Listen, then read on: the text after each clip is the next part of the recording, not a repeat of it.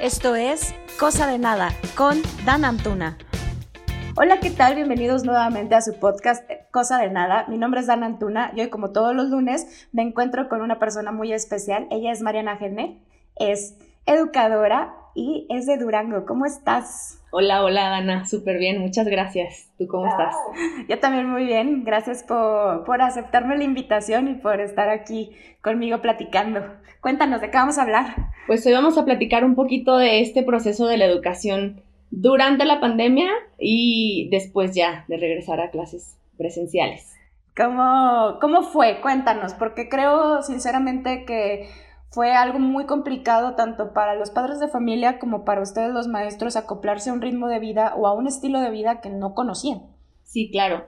Pues fíjate, fue un poco caótico porque primero veníamos escuchando como que este virus que se venía acercando y que se venía acercando y que realmente no sabíamos cuándo iba a llegar.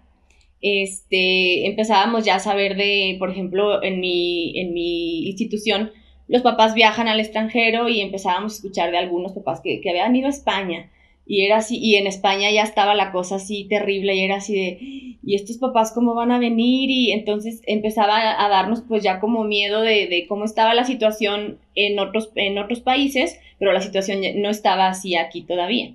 Entonces, este, en eso nos dicen, eh, llega el puente, es el puente, era el puente de marzo, 21 de marzo creo y este, me acuerdo que estábamos nosotros en, en, un evento, había un evento deportivo en la institución y también había un evento como de proyección de la escuela en un evento público, en, en un salón de, de, eventos aquí en Durango.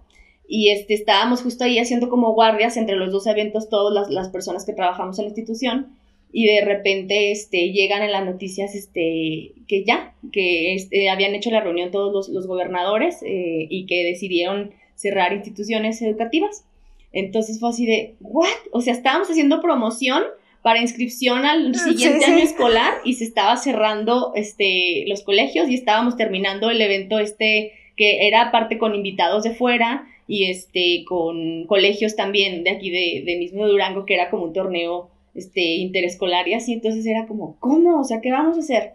Entonces eh, qué pues, pánico Sí, fue un pánico porque era así, ¿qué, ¿qué, vamos a hacer? O sea, y aparte al principio pensamos que eran tres, cuatro semanas, ¿no? O sea, la cuarentena, pues tú piensas 40 días máximo, o sea, 40 días, vámonos. Entonces, este, pero de todos modos fue caótico. Me acuerdo que, pues sí, mi coordinadora nos escribió así en el chat. Era sábado ese día.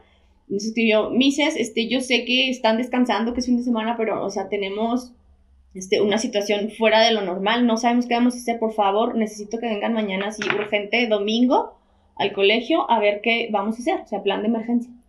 Entonces, este, pues ya nos juntamos y ya teníamos algunas plataformas, este, como donde mandábamos eh, anuncios a los papás, pero pues la verdad de luz, no estábamos acostumbrados al uso tanto de, de, plataformas y de anuncios en línea, de avisos en línea y todo esto. Entonces era así como, bueno, usamos estas plataformas y también tenemos el WhatsApp y también tenemos como estos medios de comunicación más familiarizados, ¿cómo le vamos a hacer?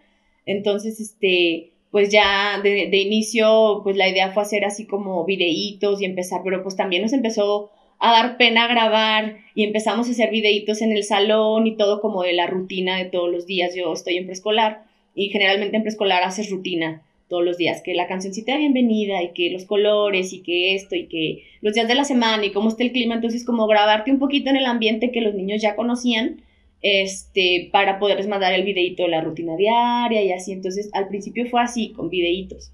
Este, y pues así terminamos el primer eh, periodo, el primer año escolar, digamos, de marzo a junio, pues fue así, con videos y de repente, pues las clases en línea una vez a la semana, dos, porque también, pues, depende de la edad de los niños, pues te aguantaban o no te aguantaban enfrente de la pantalla, entonces... Es que qué complicado, sobre todo preescolar. Sí, sí, es que preescolar fue muy, muy complicado en ese momento porque pues sí, los niños pues también empiezan, ya, obviamente los niños ya están súper familiarizados ahorita, pero en ese momento sí. estaban familiarizados con el celular y con las tablets, pero pues para ver cosas que ellos les gustan, jueguitos y, andar moviéndole al YouTube y eh, ya estaban teniendo, también tienen ya en preescolar sus clases de, de computación y todo, pero esas clases de computación están ya como más encaminadas un poquito incluso como a robótica y empezar a programar algunos este, monitos que les ponen en la computadora y así. Entonces, este, no estaban acostumbrados a utilizarlo como medio de comunicación.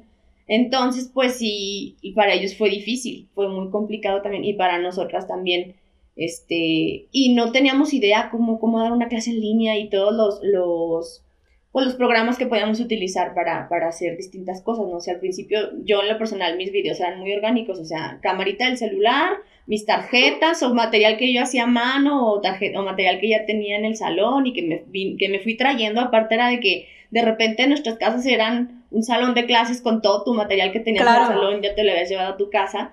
Entonces, este, al principio fue como muy orgánico todo, creo que de la mayoría. Después con el tiempo ya fuimos, pues que este programa de edición está bien fácil y que metanle esto y metanle lo otro y así. Al principio, el primer año, o sea, los primeros meses, hasta junio. Y ya el siguiente año que volvemos otra vez en, en, en, línea, ya fue así como que es que ya tenemos que hacer ahora sí escuela en línea, o sea, ya horario desde temprano hasta en la tarde con sus clases especiales que deportes, psicomotricidad, este, todas estas materias especiales que llevan y que también los maestros de esas clases ya se involucraran, ¿no? Entonces ya era de que tienes horario de tal clase a tal hora y este horario de otra clase a tal hora y así, entonces, este, que en realidad pues las sesiones eran cortitas porque, insisto, los niños de preescolar no te aguantan mucho, pero sí los niños ya estaban hechos a la idea de que la clase va a ser en la computadora y ahí está tu maestra y ese es tu ratito de escuela, ¿sabes? Qué, qué, qué, fuerte. Aparte, yo he visto como esa parte de, bueno, al principio tenías muy pocas plataformas para poder hacer lo que fuera. O sea, realmente los años que yo di clases, cuando terminé el último año que yo di clases, eran bien poquito con lo que te podías como... Mmm, como desde hacer una dinámica en el grupo para ver si te estaban poniendo atención y este quiz y cosas así, pero eran poquitas nada más de lo que te podías agarrar. Y ahora como que ese boom de, bueno, el boom de todo se va a Zoom o a Google para hacer la clase y todas las plataformas empezaron a hacer más cosas y que aparte son gratuitas para poder, para poder apoyarlos a todos ustedes. Eso estuvo, estuvo interesante, sobre todo para ustedes pero eh, como reto es espantoso. El reto fue muy grande porque este, luego también eh, con los alumnos más grandes, secundaria e incluso primaria superior, pues ya los niños lo hacían solos, estaban solitos, o sea, ellos ya eran más responsables de, de comunicarse y de entrar a la hora que tenían que entrar a su clase, de subir sus tareas. Pero acá, por ejemplo, pues el papá estaba ahí a un lado, o la abuelita, o este, o el hermano mayor. Entonces, realmente estabas de, en algún, de alguna manera estabas pues en el escaparate de cómo das tu clase, de este, cómo llevas la dinámica, dice, le pusiste o no le pusiste, eh, le pusiste atención al niño, que si el niño prendió el micrófono y tú no lo pelaste, entonces sí había situaciones así como de, pues delicadas, digamos, o sea, como, o no sé, dabas algún espacio para, no sé, como que para platicar, para que platicaran ellos, en, en mi caso, eh, alguna vez en, capacitaciones que empezamos a tener también, este, porque empezamos a tener así muchas capacitaciones para dar clases en línea y todo, nos pedían que les diéramos un poco como oportunidad de que ellos platicaran entre ellos, este, en ratitos o a la hora que van ingresando, que les permitieras platicar y como si estuvieran físicamente. como si estuvieran en, en, en clase, ¿no? Entonces, de, de, repente empezaban de que, oye, fulanito, te voy a invitar a mi casa cuando se acabe el coronavirus y se platicaban entre ellos. ¡Qué bonitos! Sí, lindos, pero por ejemplo, había papás como que eso les parecía como que pérdida de tiempo, ¿no? Es que está perdiendo el tiempo y como que después te es que se desconectaban así, es que, es que no, mis, para mí eso es perder el tiempo, de por sí tienen muy poquito tiempo en clase y ya después, oigan, no, es que no es perder el tiempo, eh, nos han recomendado especialistas y de las capacitaciones que hemos tenido, que les demos oportunidad para que creen un vínculo, este, es importante el contenido, pero también necesitan crear su vínculo y su identidad como grupo y entonces, este, pues era así un poquito eso que te digo, como que estabas en el escaparate y, y, todos los papás te querían decir cómo era la clase, no todos, obviamente, algunos más especiales que otros, pero en general había algunos que es que no, así no, o así sí, entonces, este, o la Miss este, explicó así, debería haber explicado así, entonces, este, en realidad, te lo estoy exagerando un poco, había, en mi caso hubo muy pocos detalles en ese sentido, pero sí yo me acuerdo también que leía en línea, así, sigo muchos, este, páginas de maestros y de memes de maestros y así, y eran unas cosas de que es que, o de que te escribían a las 12 de la noche y tú así de no puede ser, mi celular ya está atascado de fotos, está atascado de mensajes, entonces, este, sí, te digo, en mi caso fue bastante amigable, al final me, me acostumbré y tuve muy pocos detalles así, los hubo, pero sí, era como el, la queja general de, de, los maestros, ¿no? De que es que estás en el escaparate y todo el mundo se está dando cuenta. Que al final, digo, si tú haces bien tu trabajo, no pasa nada. Pero sí es como que invadir un poco tu, tu, tu espacio, ¿no? Al final, tu, tu, tu clase, como tú la das con tus niños, tus dinámicas, es un poco como si fuera tu casa, tu salón se convierte, tu aula se convierte un poco como si fuera tu, tu, tu casa y tu manejo grupal y todo, entonces sí era estar muy expuesto y, eso fue difícil, creo yo, para, para, todos los maestros. Pues, eh, creo que, a ver, primero, creo que lo, lo principal y lo más difícil fue que ustedes como maestros tuvieron que aprender a modificar cómo hacer, dar una clase. Eso eh, fue lo más, lo más difícil. Pero también no nada más enseñaron a los niños durante año y medio en sus casas, sino que también tuvieron que educar a los papás a esta es eh, la forma en la que se va a trabajar porque es la única manera en la que puedo seguir enseñando a tu hijo. Claro, sí, sí, sí, y, al, y luego tuvimos que hacer muchos ajustes también de horarios, o sea, porque primero veíamos que que era muy poquito tiempo y luego no, hay que aumentarles un poquito, pero luego no, a los grupos más chiquitos no, porque los más chiquitos no te van a aguantar, entonces, y luego también procurábamos de repente como que no se juntaran las clases de los que están en secundaria, que tenían hermanos mayores o que no, no se pegaran los horarios mucho porque luego también había, no sé, casas que tenían cuatro hermanitos y tenían este, una computadora y una, y una tablet. Entonces era como, híjole, buscar ahí también un poquito ahí que, que no se empalmaran tanto. Entonces, o sea, también tratamos de ser, este, pues comprensivos con la otra parte, ¿verdad? Entonces, sí. Este... Eso está padre, porque yo, o sea, a mí una, una de mis primas me hizo una vez el comentario de que su hermano con sus hijos, pues para empezar, el hermano se queda sin trabajo este, solo tenían las computadoras de, ella, de, él y de ella, de la esposa. Y a la mera hora eh, terminan comprando también computadoras para los niños porque todos estaban trabajando en casa. Entonces fue como, es un gasto que no tienes contemplado hacer, porque así sea la computadora más chafa o por la que vas a una casa de empeño, es, te, te salen una lana que no tienes contemplado gastarte. Sí, y no, hay movimientos hasta en tu espacio de, de, tu casa, ¿sabes? O sea, yo por sí. ejemplo te digo, los maestros nos empezamos a traer material y material y material, entonces mi, en mi caso yo vivo sola, tengo mi departamento y no tengo un área como de, de estudio, digamos, o sea, yo sí. pues hacía como mi trabajo y mis planeaciones y cosas en mi mesa de mi comedor cuando estaba en, en presencial normal, y a la hora que me empiezo a traer cosas y cosas y cosas, entonces mi mesa de, de comer y mi, mi, comedor era como mi salón de clases lleno de libros y libros y libros y libros y material y tarjetas y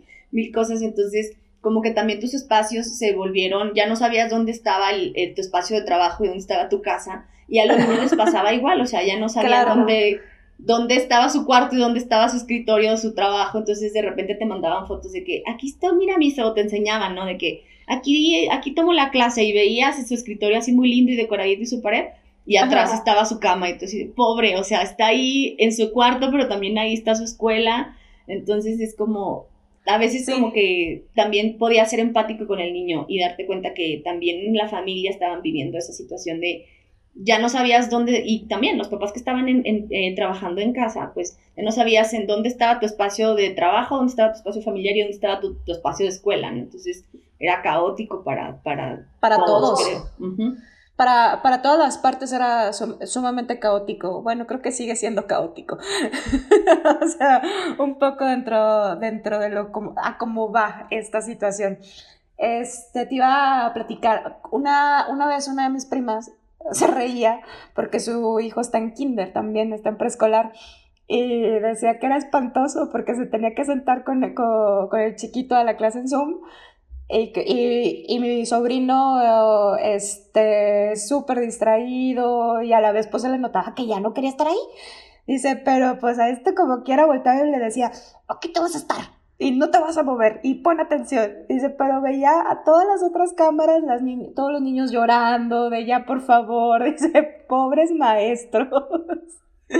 Sí, es que era muy complicado al principio, después, este, ya se se acoplaron, o sea, yo a mí me tocó segundo de kinder es, es todo ese año, porque el año anterior, cuando, cuando nos, nos, mandaron así en marzo, estaba con niños más chiquitos, estaba con maternales. Entonces ahí sí estuvo bien complicado porque ahí sí no me aguantaban en la computadora, pero ni 10 minutos y los veía que iban y venían y que uno la bici y el otro. Entonces ahí sí me fue muy complicado. El siguiente año me, me pasan a segundo de kinder, que ya fue todo el año pasado. Y sí, ya estaban mucho más acoplados. O sea, yo sí, la, la, como que la sesión más larga que les llegamos a dar fue de dos horas seguida. Este, y pero combinándola con la maestra de música y luego con el profesor de deportes, como para que tuvieran diferentes actividades. Pero sí, yo lo que procuré que hasta cierto punto no me encantaba porque sentía que se hacía muy monótono. Eh, era como que tener el, mismo tipo de actividades, más o menos, no el mismo tipo de actividades, sino como la misma cantidad de actividades. Ellos ya sabían que teníamos cierta cantidad de actividades, entonces ya eso les daba como seguridad de que ya hicimos una, nos faltan dos, nos faltan tantas. Entonces ya no me estaban preguntando y preguntando, Miss, ¿cuándo se va a cerrar la sesión? Miss, ¿a qué horas vamos a acabar? Entonces ellos ya sabían que teníamos este, cierto número de actividades, entonces este, te digo, a mí de cierta manera no me encantaba eso porque no soy así en mis clases presenciales, trato de ser más dinámica, bastante más dinámica, porque pues son niños chiquitos, pero me funcionó en línea, o sea, en línea me funcionó tener como algo más estructurado, este, y a los papás también les daba como también estructura de, van a necesitar estos libros, este, y también ellos ya, también tenían, hasta los papás tenían estructura y no les era tan difícil como, este, tener el material necesario y así. Y también tratábamos de, del material de, de, las actividades fuera como bastante amigable, o sea, cosas que tienes ahí en casa, ¿no? Porque pues no queríamos que la gente saliera y se pusiera tampoco a irse al centro a comprar maicena o lo que fuera que necesitaran, ¿no? Entonces, este, pero sí, o sea, te digo, a mí me funcionó ser un poco más estructurada con ellos y funcionó. Al final ya realmente yo veía que tenían identidad como grupo, justo esto de que platicaban y luego después me empezó a pasar que, que se hacían, bromas en la, en la pantalla, de cuenta, este, llegaban cierto maestro, yo les decía, yo le daba siempre el acceso a mi sesión a los maestros, entonces, este, ahí viene el profesor de tal clase, ¿no? Entonces, Miss, le hacemos una broma y lo, sí, entonces ya, se congelaban, ¿no? Según ellos se hacían que estaban congelados en la pantalla. y luego ya llegaba el profe y luego, oye, profe, fíjate que se congelaron los niños, se les fue el internet o no sé qué. Y este, luego en eso ya yo les hacía alguna seña que ya habíamos planeado entre todos y ya este brincaban o ya ¡bu! ya se, eh, se escondían y luego no, no, aparecían en la pantalla, profe, todos fueron al baño, ahorita vienen y en eso ya llegaban, ¡bu! que no sé qué, entonces eso les daba como identidad y daba cierta, eh, pues sí, o sea, es, es, es como ese sentido de pertenencia al final, este, y echábamos muchas porras de que, ay, somos Kinder 2 y que no sé qué, y hoy faltó fulanito y ya al, al día siguiente que llegaba, ay, qué bueno que llegaste porque te extrañamos y el grupo no es el mismo sin ti. Y, y tratamos mucho de hacer dinámicas como este tipo de, de pertenencia, de que todos, todos somos importantes y si no está alguno, este, no es lo mismo y, y, todos somos parte importante de este grupo y entonces, este, pues como que buscamos mucho eso porque se nos hizo mucho énfasis en, en ese sentido de pertenencia. Eh, que los niños necesitaban, sobre todo en ese momento que, que aparte pues no podían experimentar el sentido de pertenencia a través de su cuerpo, de la pertenencia física a, un espacio con sus, con sus compañeros, ¿no? Y sobre todo que no dejen de ser niños. Exacto. o sea, y que ustedes tampoco tuvieron que obligarlos a que pensaran como grandes, de, ok, está pasando esto, pero sigue siendo niño y te sigo dejando que hagas las bromas como si estuvieras adentro del salón de clases, eso está padre. Bueno, y luego yo veo, ahorita tú estás contando como al principio fue muy difícil, luego ya empezó como muy bien porque la estructura, estructuré todo para que estuviera bien todo el año, todo ese ciclo escolar, pero ¿y ahora al regreso? Fíjate que fue complicado también, primero porque pues la incertidumbre, ¿no? O sea, tienes miedo de que, o sea, con todos los protocolos y todo, aún así te da miedo que los protocolos vayan a funcionar, ¿sabes? Entonces, tiene la incertidumbre de, híjole, a lo mejor regresamos, pero nos van a regresar otra vez porque va a haber un brote gigantesco y se te empieza a poner así la cabeza con, como con, pues sí, miedos, son miedos al final porque pues también estuvimos encerrados tanto tiempo que no sabes realmente a la hora de juntarse tanta gente cómo va a, funcionar el virus, ¿sabes? Entonces, este, pues nosotros de, entrada en mi institución nos pidieron hacernos a todos prueba PCR, eh, maestros, este padres de familia, niños, todos, todos, este, y también personal de, de oficinas y todo. Entonces, ya tenías tu PCR negativa, podías acceder al colegio. Aparte de inicio era como, teníamos tres opciones, era este, presencial totalmente, híbrido o totalmente en casa. Entonces, este, pues ya regresabas al colegio y todo, eh, gracias a Dios, hasta ahorita no, la verdad es que el protocolo ha funcionado bastante bien, o sea, sí ha habido como algún brotecito así, pero muy chiquitos, y ese grupo en el que hay ese brote o ese caso, ese, ese grupo se va a casa, este, los días necesarios que tienen que estar guardados, eh, de nuevo se hacen su, su PCR y el que sale negativo regresa, los maestros, todos los que estuvieron en contacto con ese grupo, y este, pero esta, estos, estos, estos positivos se han dado porque después de esa prueba general de inicio, se han venido haciendo pruebas aleatorias en todos los grupos y entre, entre los maestros y entre el personal también administrativo. Entonces, este, han salido uno, otro así, entonces, este, te digo, se van, ese grupo se, se, se aísla junto con algunos hermanos que, de algunos otros grupos que pudiéramos pensar que, que pudieran haber estado en riesgo pero nada más, o sea, realmente no, no ha habido brotes grandes, pero lo difícil de entrada fue esto, de que estabas con los niños en el salón, los que estaban en presencial, pero tenías a otros que estaban en casa y los que estaban en casa empezaron a sentir que los tenías ya un poquito abandonados porque pues estabas con los niños en presencial.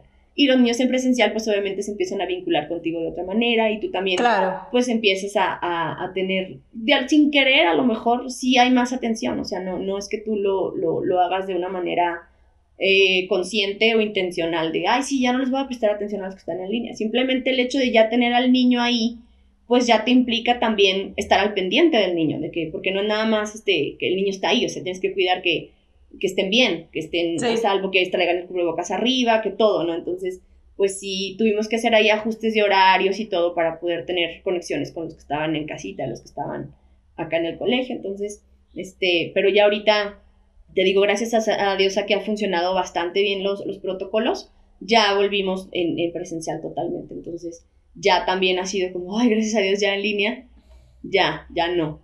Ya no. ¿Tú qué prefieres, trabajar en línea o trabajar en físico? Fíjate que prefiero en presencial, sí. pero me costó mucho trabajo volver a presencial. Me costó mucho trabajo la rutina otra vez, o sea, toda la jornada de las ocho horas con los niños me costó mucho trabajo. Este, justo lo platicaba el otro día en el, en el CT, tuvimos CT hace dos días, este, no, sí, hace dos días. Y este, una, hubo como una plática en ese sentido, cómo nos hemos sentido estos meses y nos preguntaban que, que, cómo estábamos. Y yo les dije, la verdad me costó mucho trabajo, incluso de inicio me acuerdo que llegaba rayando hacia el checador así hasta tarde, o sea, sí, sí hubo un momento que me dijeron, oye, si estás llegando un poquito tarde, y yo, híjole, es que me está costando muchísimo trabajo, es que mira, de verdad, yo antes de la pandemia me levantaba a las 5, me iba a nadar, me bañaba en, en, la alberca donde iba a nadar y de ahí me iba a trabajar. Y luego todavía en la tarde me iba a hacer ejercicio. Y ahora este, o sea, me cuesta muchísimo trabajo, todavía me estoy acoplando de verdad porque llego rendida, pero pues es cuestión de, de, que tu cuerpo vuelva a rendir así, pero sí, pues creo que a todos nos pasó que, que nos costó trabajo, y no es que no quisiéramos volver, o sea, obviamente estamos súper contentos de volver, pero, pero sí fue así de, híjole, o sea, mi cuerpo está rendidísimo, rendidísimo, rendidísimo, porque aparte los niños pues siguen teniendo así la pilísima, todo lo que da y como que te desacostumbras a ese ritmo que los niños por naturaleza te van marcando, ¿no? Entonces, pero bien, la verdad es que contentos. Y lo que sí nos pasó es que, pues los niños llegaron con ciertas habilidades, eh, pues un poco, más bien no desarrolladas, digamos. O sea, en ciertos grados los niños ya deben poder abrir su mochila, poder meter sus cosas a la mochila, este, abrir sus topercitos del refrigerio, cosas así que pues no, no lo tenían desarrollado porque pues no lo, no lo hacían en casa, ¿sabes? Entonces acá lo van desarrollando conforme tú los vas, este, se van entrenando a hacerlo, al final es un entrenamiento, es, este, es una habilidad que vas adquiriendo conforme lo vas haciendo y haciendo y haciendo, ¿no?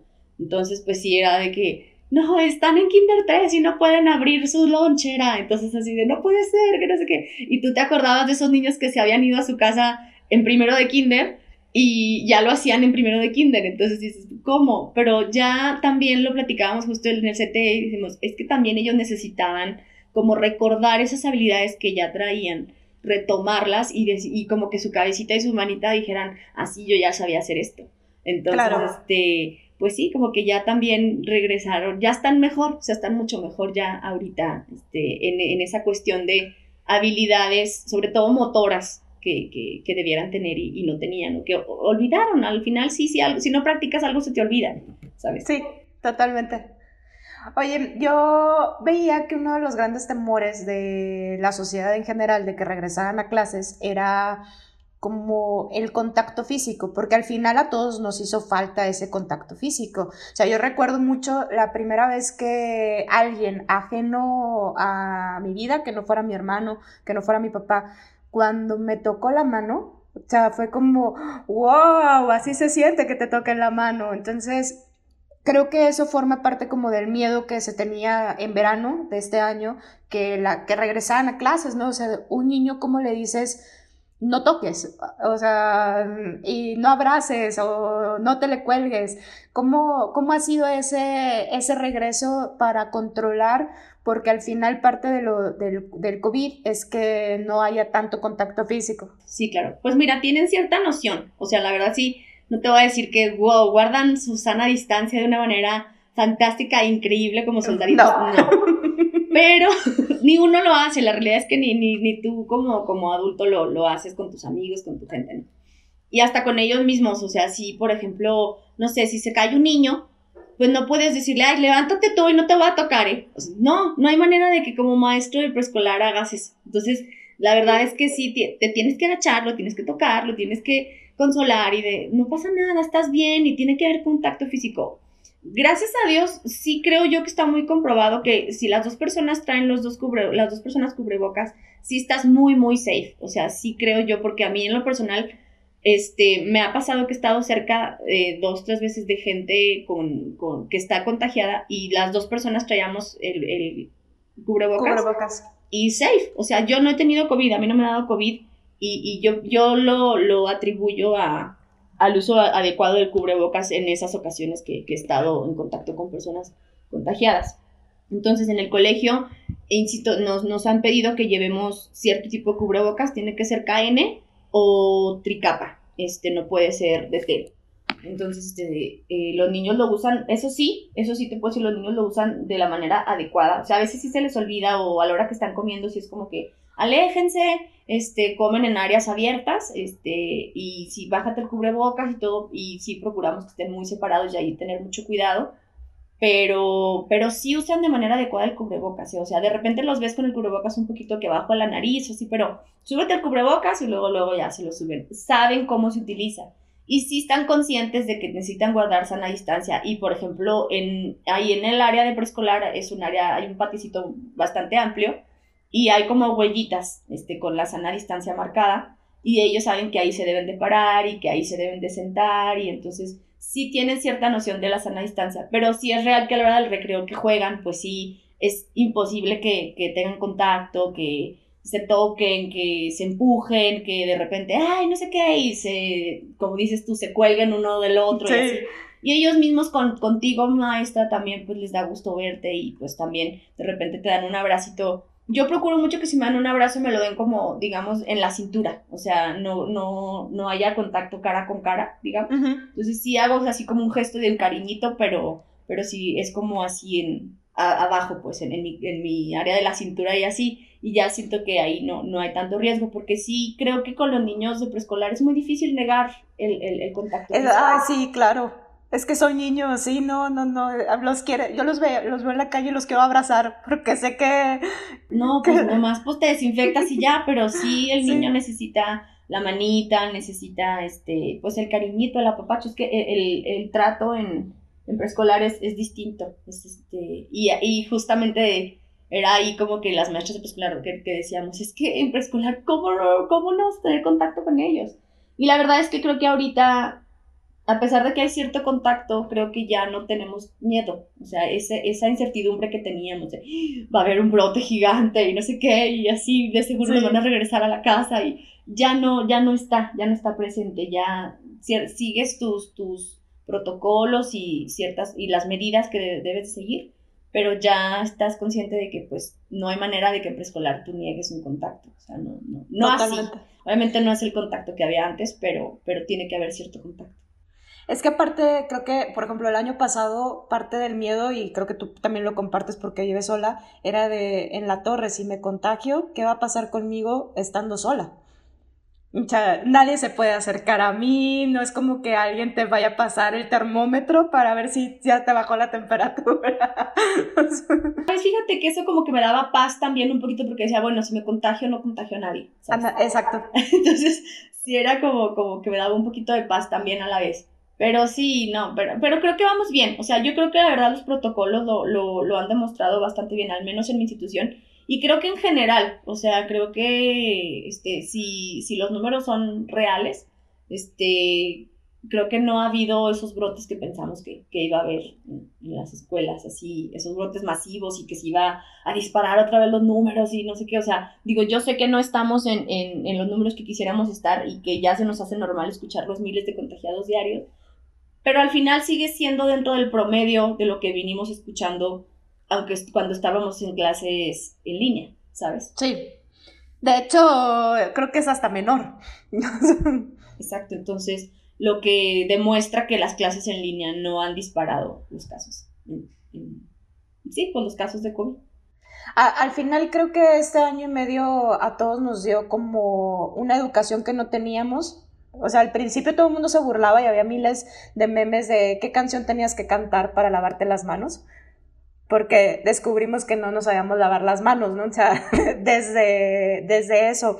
Entonces, yo ahora veo como que ni siquiera es tan malo el de, bueno, llegó alguien que es ajeno a tu vida y de repente pues, agarras el Lysol y desinfectas todo porque pues es ajeno a tu vida, no, no sabes ni de dónde viene. Entonces...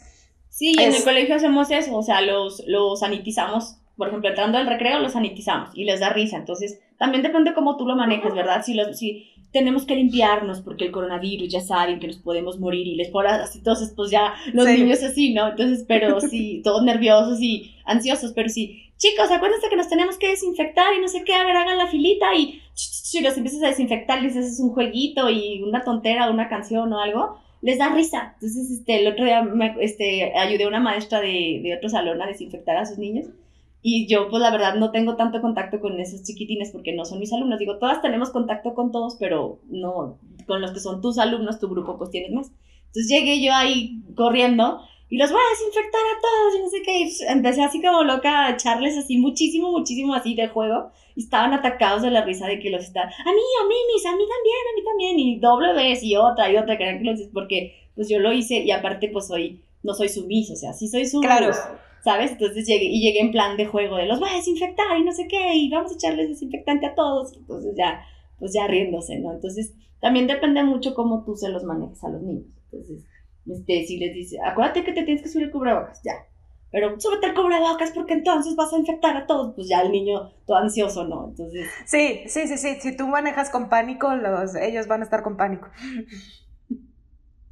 Sí, no, la verdad creo que ha sido un proceso de aprendizaje, digo, fue ha sido muy complicado, han sido muchas subidas y bajadas, creo que para todos emocionalmente ha sido difícil, yo sí me acuerdo, el año pasado sí tuve como, este, dos así que me rompí así, porque era mucho trabajo, este, a lo mejor no de jornada, de, de la jornada de ciertas horas, pero sí había días en los que no había paz con el celular, ¿sabes? Era de que todo el día sonando el celular, entonces si era así como, Dios, ¿en qué momento ya no estoy trabajando? O sea, no había un momento del día en el que yo sintiera que ya no estaba trabajando, ¿sabes?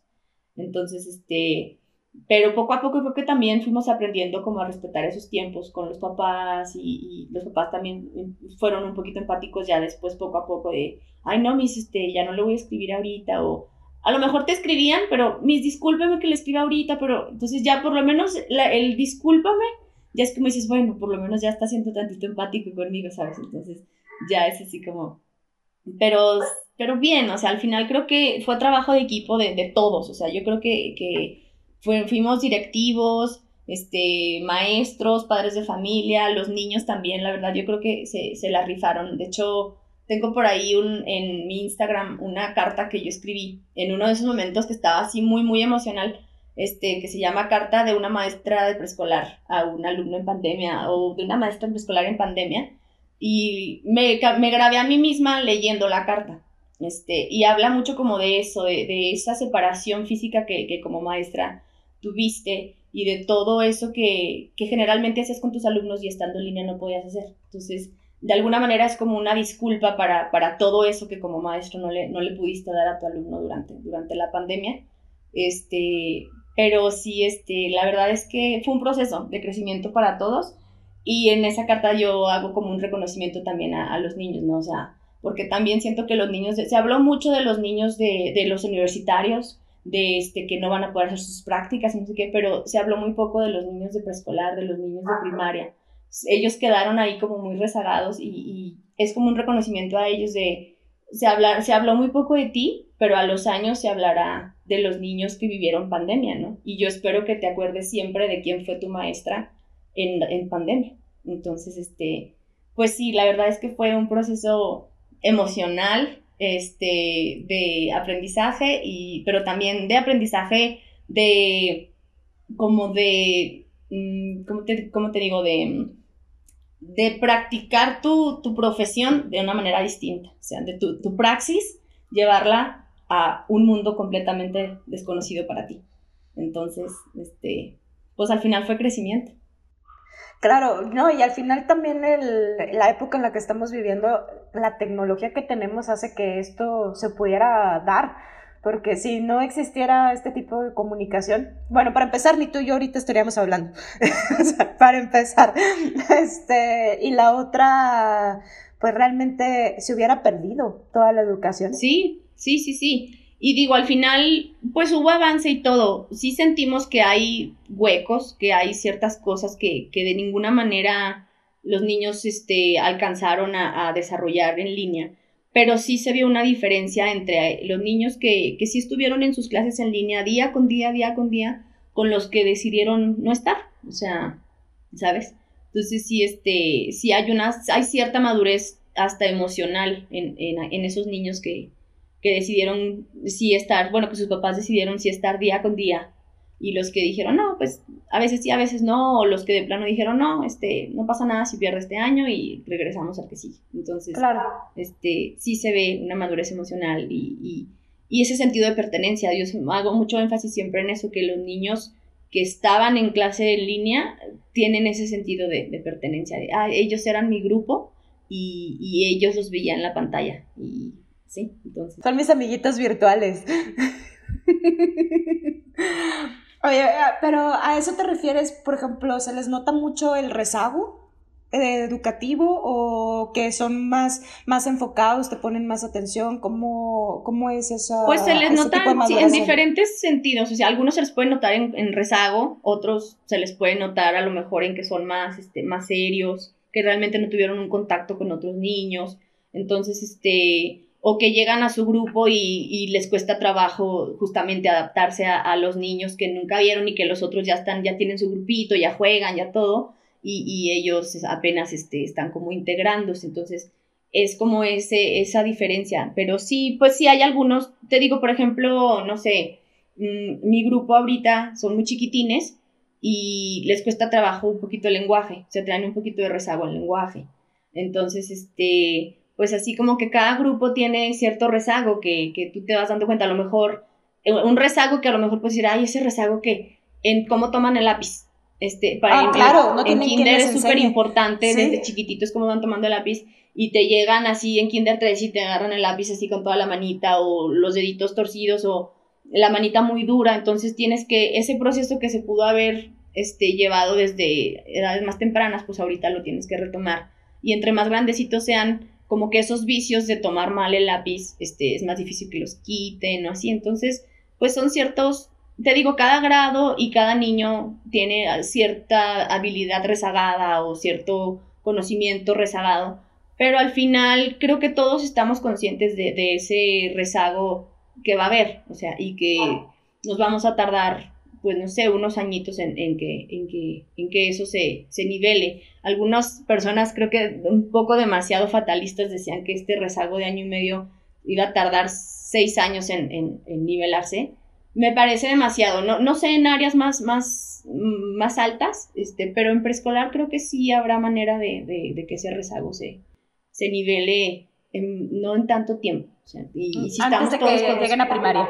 Sí, y si estamos todos conscientes de eso, pues creo que podemos este, lograrlo. Sí es difícil, lo entiendo, o sea, sí, por ejemplo, entiendo, por ejemplo, que en primaria este, los niños de primero sí, este, la lectura les está costando mucho trabajo, este, o algunos que tomaron primero de primaria en línea y están ahorita en segundo de, de, primaria, pues les está costando también, o sea, sí hay cierto rezago en áreas muy importantes como la lectoescritura, por ejemplo, pero digo, al final todos sabíamos que iba a existir ese rezago, entonces este, claro. tenemos que hacer ajustes ahí de, pues, de, de temas, de currícula, entonces, este, pero pues al final es eso, o sea, tu, tu, tu praxis la tienes que, que adecuar a, a, tus niños, o sea, eso es parte de la pedagogía, adecuar tu, tu práctica a, a, las habilidades que estás notando ahorita en tus niños, mayores o menores, entonces, pues sí, ese, esa es parte de, de, de, lo que hace un pedagogo que no hace cualquiera, eso creo que yo creo que es lo, que, lo, que,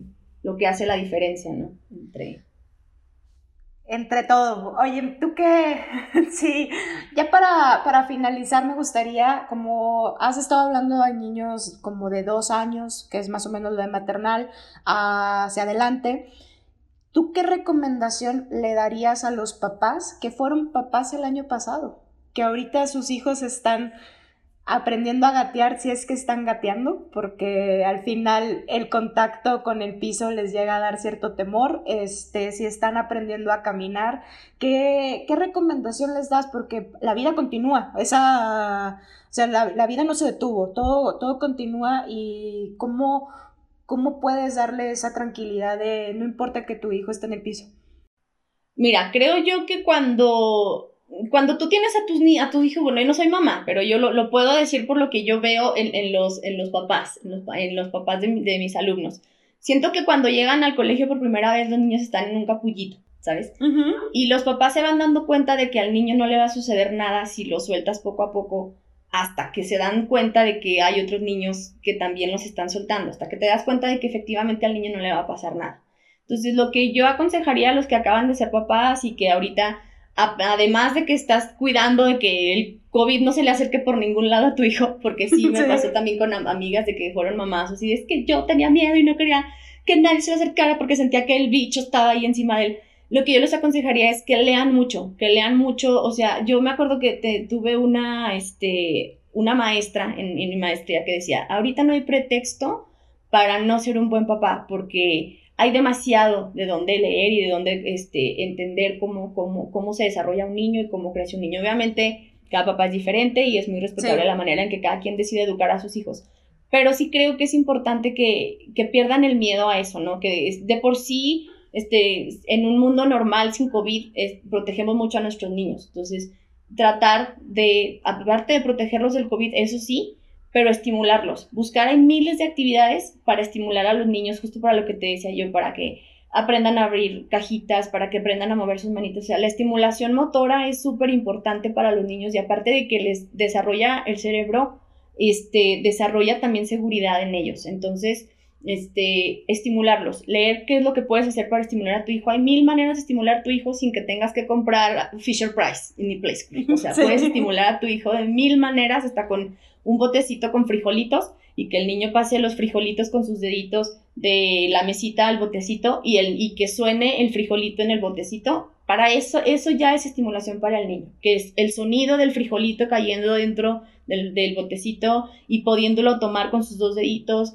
este, eso ya es estimulación y que el niño pueda ver dónde está el frijol y agarrarlo con sus deditos es estimulación mano-ojo. Entonces, de verdad hay mil maneras para estimular a los niños este, sin que tengas que gastar millonadas. Entonces, eso, que lean y que, que se documenten de, de, todo lo que ahorita se ha hablado de los niños y de este, y que no tengan miedo a que el niño socialice un poquito. O sea, creo que sí hay que buscar que los niños socialicen, obviamente con toda la seguridad y con todos los, la, este, pero si tú tienes la seguridad que, por ejemplo, los hijos de tu hermana o de tu prima están seguros y no, este, no, no están contagiados y que siguen los protocolos, creo que juntarlos de repente no está, no está para nada mal. Al contrario, creo que, que, es lo mejor que puedes hacer. Porque yo siempre he creído que los, eh, tú aprendes de, tu igual, de tus iguales. Los niños al final también son maestros entre ellos. Entonces un niño que, que no se relaciona con otros niños, la verdad es que sí pierde ese, mm, ese impulso por aprender lo que sus iguales ya conocen. ¿sí? O sea, si hay un niño que no tiene una habilidad y ve que sus compañeritos ya la tienen, ese niño va a querer aprender a hacer eso que su compañero ya hace. Entonces, los compañeritos y tus iguales al final son tus maestros también. Entonces, sí, ese sería mi consejo para, para los papás que acaban de ser papás. Es que qué difícil ¿no? acabar, haber sido papá en plena pandemia. Y me dicen mucho, es que tú se te hace bien fácil decir porque, porque eres maestra. Y yo, sí, efectivamente porque soy maestra, no soy mamá. Yo creo que el día que tenga hijos, sí les voy a tener encerrados en un cuarto desanitizado y no voy a querer que les toque a nadie. Pero pues ya ves que dicen que en casa del herrero cuchara de palo. Entonces, claro. no, sé, no sé cómo voy a hacer como mamá, pero ojalá este, pueda aplicar un poco de lo que sé como maestra para el día que sea mamá. Yo creo que sí. Sabes que yo, yo tengo dos casos que me, me, llaman mucho la atención porque entre ellos, uno es hijo de uno de mis amigos y el otro es mi sobrina. Este, y mi sobrina no gateó porque estaba sucio. Y mis amigos, este, era así de, cuando, cuando trajeron a su hijo aquí al departamento, el niño gateaba por todo el departamento, se aventaba, se aventaba en, la, en la cama de, de, mi perro y era como, o sea, nosotros estábamos de con el ojo cuadrado y la mamá volteó y me dijo, pues no crees que a mí me parece mucho, pero, dice, pero al final es un niño de un año, dice, no puedo, tiene que hacerlo. exacto, exacto, exacto. Y darles esa libertad, que se ensucien, que experimenten, así, o sea, a veces es como, y tú lo ves, o sea, tú ves cuando hay niños que son demasiado estresados con la, con la sociedad, o sea, este, y me dices que me ensucié, no sé qué, tranquilo, no pasa nada. Entonces ves que son niños que, que seguramente los, los regañan si se ensucian o así, entonces les da ansiedad. Entonces, a ver, tranquilo, no pasa nada. O sea, se te quita cuando lo laven o, este, o se te va a secar, tranquilízate. Entonces, tú tienes que aprender a conocer a, tus alumnos y como ayudarlos a procesar esos, este, pues esas digamos, ansiedades que les puedan dar o así. Por ejemplo, me pasa mucho con los chiquitines que los, los, justo lo que buscamos es que experimenten con diferentes eh, texturas y luego les pongo mucho texturas en las manos, diferentes pegamento, pintura, arena, lo que sea. Y a veces les, les, da mucha ansiedad tener la pintura en las manos. Y aquí ya lloran y quieren que ya les limpie y así, no. Y me espero adrede, no se los limpio luego, luego, para que logren como, este, tener la sensación y aparte quitarse esa ansiedad de estar limpio, limpio, limpio. O sea, sí es innecesario estar limpio, qué bueno que estás limpio, pero no pasa nada si no estás limpio, completamente limpio ahorita. Entonces, poco a poco los niños van desarrollando esas habilidades y, esa, y quitándose esas ansiedades y esos nervios y esos miedos, pero no lo hacen más que experimentando, ¿sabes? claro. Este, experimentando y, viviendo, o sea, al final eh, la niñez creo que es un entrenamiento para la vida, entonces, este, depende cuántas habilidades tú le des a, tu, chiquito para, para entrenarlo para la vida. Y, y, creo que nuestra tarea como papás es eso y como, como maestros también, como maestros también, pero pues sí, o sea, si la pregunta va encaminada más a los papás, yo creo que sí, o sea, entre más habilidades y menos miedos tenga tu, tu chiquito de lo que, lo que se viene, de lo que es la vida, o sea, digamos, caerse, este, levantarse, pues mejor no. Entonces hay muchas maneras de, estimular todo esto en, los pequeñitos. Insisto, o sea, ahorita hay miles, miles de videos en YouTube, este, artículos. A veces a lo mejor da flojera meterte a un libro completo. Ya no, a veces ya no somos tanto de leer libros, a veces nos cuesta trabajo si somos más de artículos. De hecho, hay, como estudios que dicen que la gente no te lee artículos de más de cierta cantidad de, de párrafos. Entonces, artículos, artículos de educación, de estimulación, de desarrollo y fácil. O sea, vamos Perfecto. ahí poco a poco. Muy bien, Mariana. Bueno, pues muchísimas gracias por haber compartido estos minutos de tu conocimiento adquirido durante pandemia. Eh, pásanos tus redes sociales para que la gente te contacte por si llegan a tener alguna duda o, o, quieran alguna recomendación. Mira, pues mi Facebook es Mariana Genel, mi apellido es con G, Genel, como suena. Mi Facebook así, Mariana Genel y mi Instagram, mariana-genel. Perfecto, muy bien. Bueno, pues muchas gracias. Mi nombre es Dan Antuna, todas mis redes sociales, arroba Dan Antuna, y las más importantes, las del podcast, arroba cosa de nada. Nos escuchamos la próxima. Bye. Bye, gracias.